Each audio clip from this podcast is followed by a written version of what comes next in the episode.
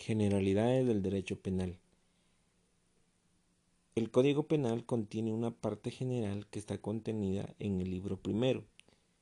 Contiene todas las teorías, los principios, doctrinas, instituciones y normas que regulan, entre otras cosas, la teoría del delito, los grados de participación en el delito, las penas y su aplicación, los beneficios penales, las medidas de seguridad, la responsabilidad penal y responsabilidad civil.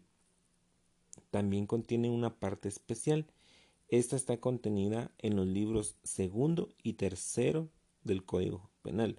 Si los revisamos nos vamos a dar cuenta que contienen los tipos penales para cada caso en concreto. El Código Penal a su vez consta de 498 artículos. Tiene 5 artículos en sus disposiciones generales, un artículo único en sus disposiciones finales también vamos a decir que entró en vigencia el 15 de septiembre del año de 1973 durante el gobierno del general Carlos Arana Osorio, pero mediante decreto 7173 del Congreso de la República se prorroga para el 1 de enero de 1974.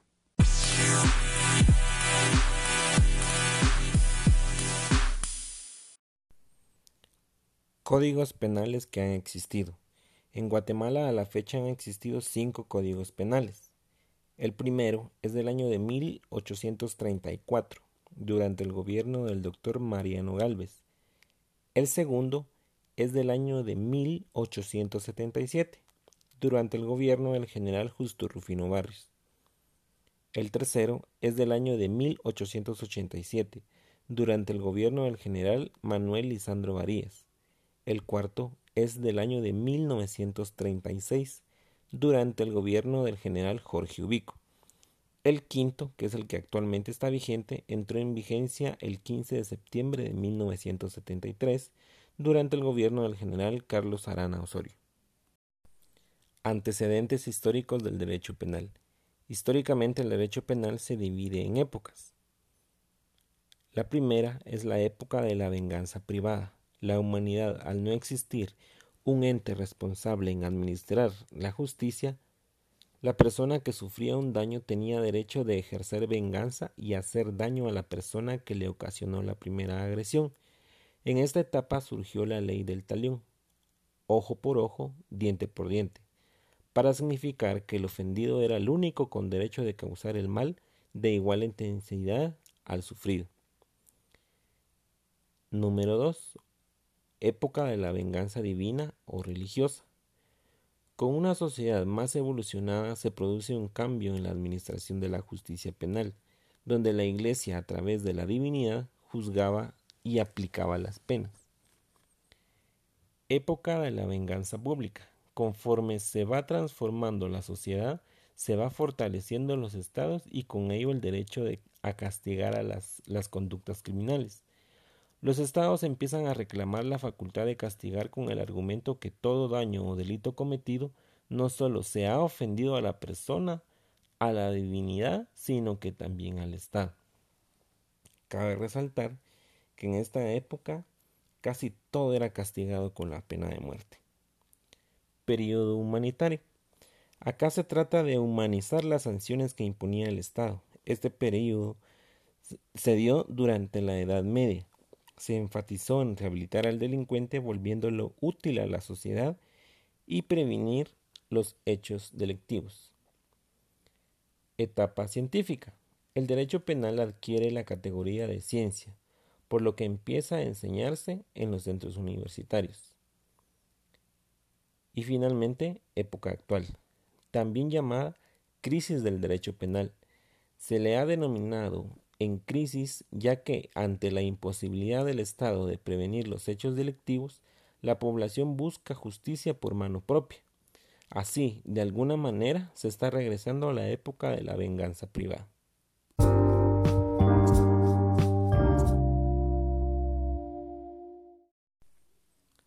Definición de derecho penal.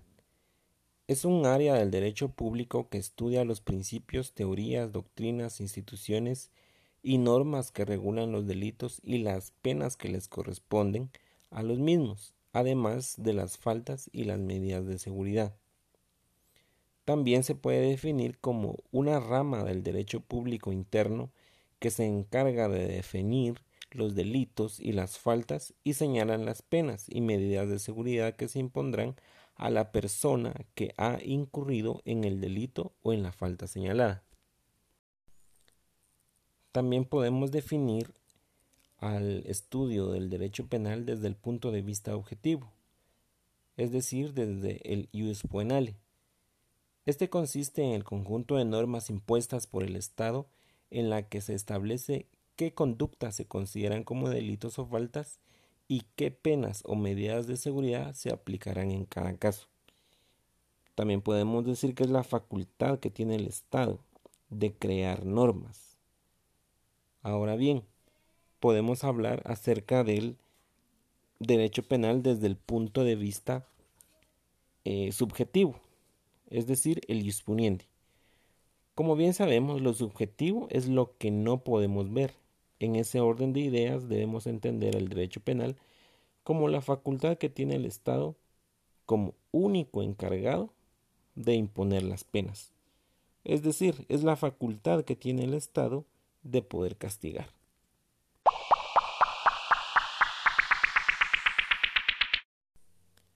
Ramas del derecho penal. El derecho penal material o sustantivo es el primero. Este se refiere al Código Penal, ya que esta es una ley sustantiva o material porque trata de los delitos. La siguiente sería el derecho penal procesal o adjetivo. Se refiere al Código Procesal Penal, ya que esta es una ley adjetiva o procesal, porque trata de los procesos para resolver el conflicto. Derecho penal ejecutivo o penitenciario. Este sería el último. Se refiere a las normas jurídicas que regulan la ejecución de la pena en las cárceles.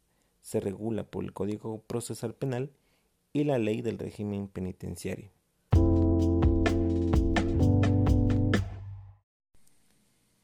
Características del derecho penal. Es de derecho público porque le concierne al Estado. Es sancionador porque aplica penas. Es preventivo porque busca evitar que se cometan delitos. Es rehabilitador porque busca reincorporar al delincuente a la sociedad. Fuentes del derecho penal. Dentro de las fuentes del derecho penal podemos encontrar que la única fuente del derecho penal es la ley.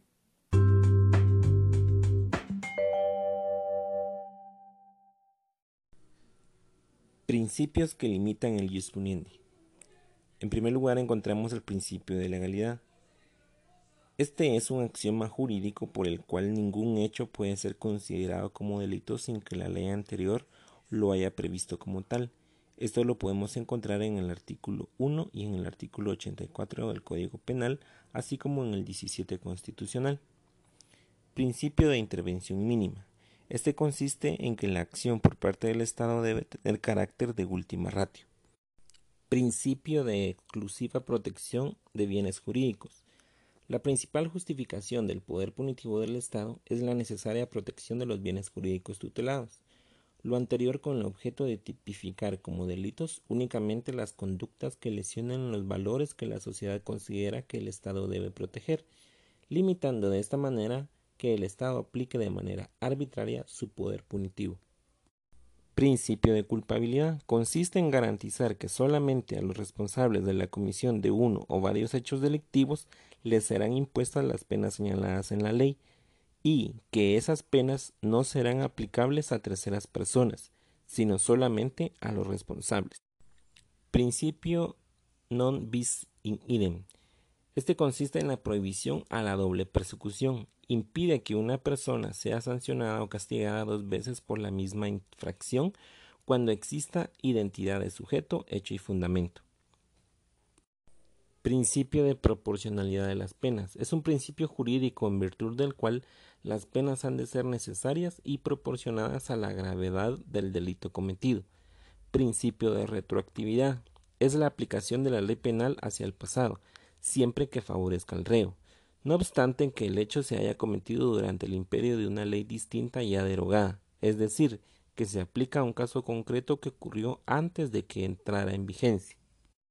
Principio de ultraactividad se refiere a que una ley posterior al hecho es perjudicial al reo. Entonces seguirá teniendo vigencia la ley anterior, es decir, que una ley ya abrogada se aplicará a un caso nacido durante su vigencia. Ciencias auxiliares del derecho penal. Tenemos la criminología, es una ciencia humana e interdisciplinaria que tiene como objetivo el estudio del delincuente. Medicina forense. Esta hace uso de los conocimientos médicos aplicándolos a la materia jurídico-penal, ayudando a comprender el alcance de los textos jurídicos que contienen la terminología médica. Psiquiatría forense. Es una subespecialidad de la psiquiatría. Se define como la aplicación de la psiquiatría clínica al derecho. Estadística. Esta estudia reúne y clasifica todos los hechos que tienen una determinada característica en común para poder llegar a conclusiones a partir de datos numéricos extraídos. Victimología es una ciencia que estudia científicamente a la víctima y su papel en el hecho delictivo.